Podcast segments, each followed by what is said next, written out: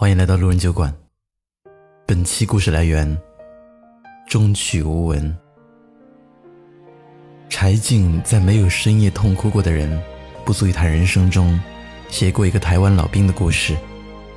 母亲送他到东关外上车，马车上是木板，两个车轮是汽车胎，一二十个同学都坐在自己的行李包袱上。上了车，天就亮了。母亲怕他记不住，拧了一下儿子的耳朵，跟着帽子上有太阳的部队走。他们回来，你才能回来。如果你早回来，就跟你父亲一样了。知道了吗？五月石榴刚熟，外婆摘了一颗，塞在他手里。大石榴已经熟得开了口。小孩子看着鲜红晶亮的榴子。忍不住低头吃了一把。这个功夫，同学推他：“你妈喊你。”他一扭头，车已经拐过弯，他妈再也看不到了。七十七岁的高秉涵说：“我这一辈子再也不吃石榴。”老人从军的时候，只有十六七岁，吃一口石榴的功夫。就走过了一轮甲子，没有再见母亲一面。可以想象，老人的晚年生活，就像风干了的饺子皮，包不严实，这边捏住了，那边开，努力到最后一煮，还是漏的。可是老人有一颗敬畏之心，他是战争的幸存者。没有在沙场马革裹尸，亦是生活的幸存者。只是迁怒于石榴，没有去怪罪于时代。一九九五年，黄舒骏最重要的朋友杨明煌，在次车祸中去世。他对人世间的很多变化都感到伤痛，于是写下那首《改变一九九五》。我忘不了你，你却浑然不觉。小你六岁的我，今年已和你同年。有人大自己几岁，去世之后，你终于要比他越来越大。人世间的伤感，莫过于此。他写下这首歌，是想要告诉在另一个世界的好朋友，他离去之后，这个世界的千变万化和岁月的马不停蹄。三毛梦里花落知多少的最后一个部分，内容是这样的：我渴了，倦了，也困了。可惜，那么让我靠在你身边，再没有眼泪，再没有痛哭。我只要靠着你，一如过去的年年月月。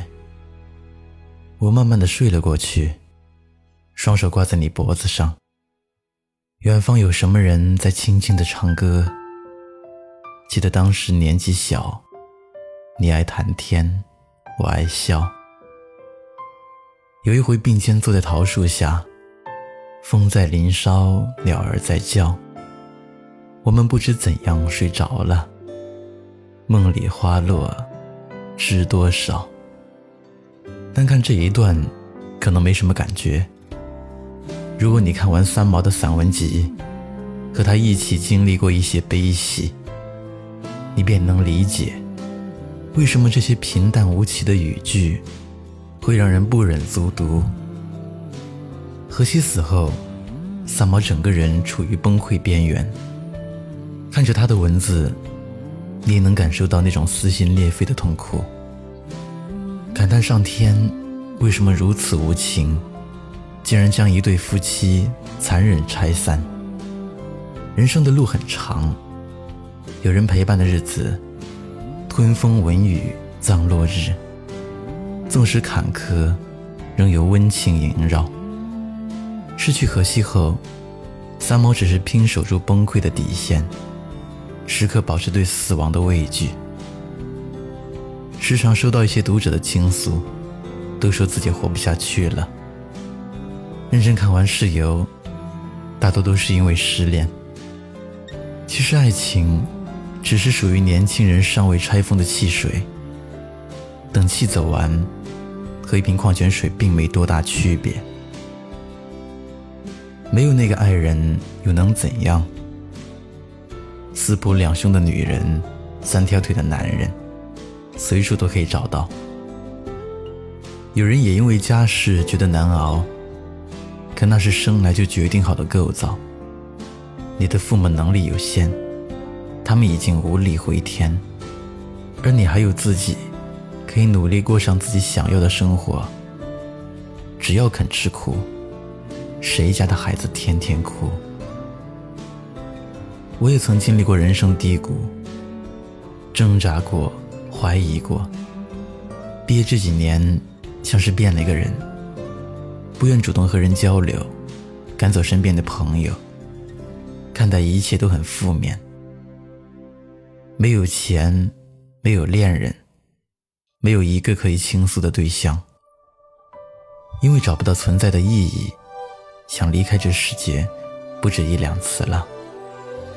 可最终想着父母养我不容易，还有很多人在等着我更文，还是一次次劝住了自己。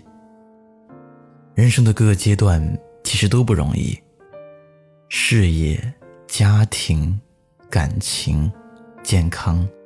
人际关系、个人情绪，都是人生的必考科目。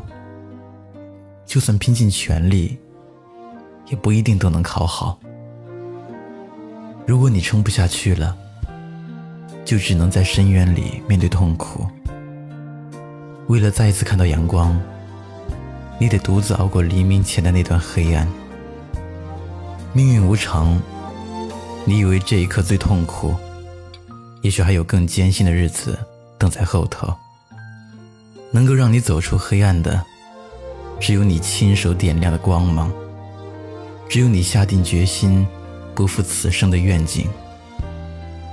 很多时候，人生就像在汪洋大海里游泳，看不到彼此，当然会非常绝望。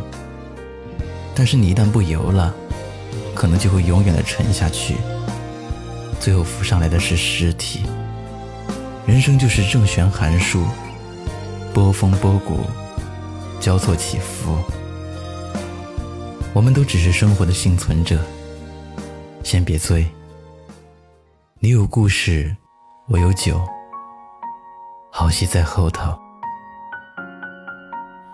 一个人买来面具，假装着强悍，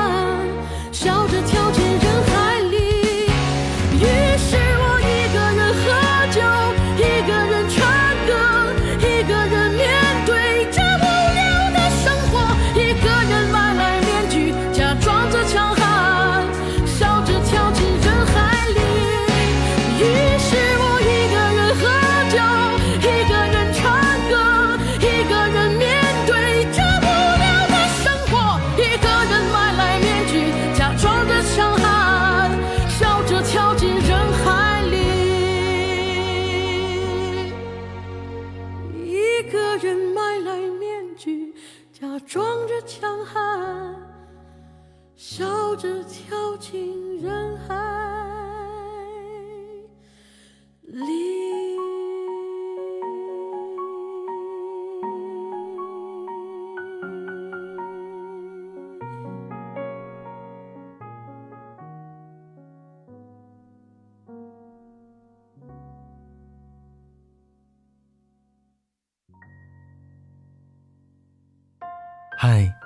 你好，我是程东。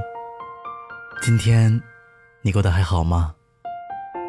你可以在微信里搜索公众号“南方的冬”，只要你需要，我都陪在你身边。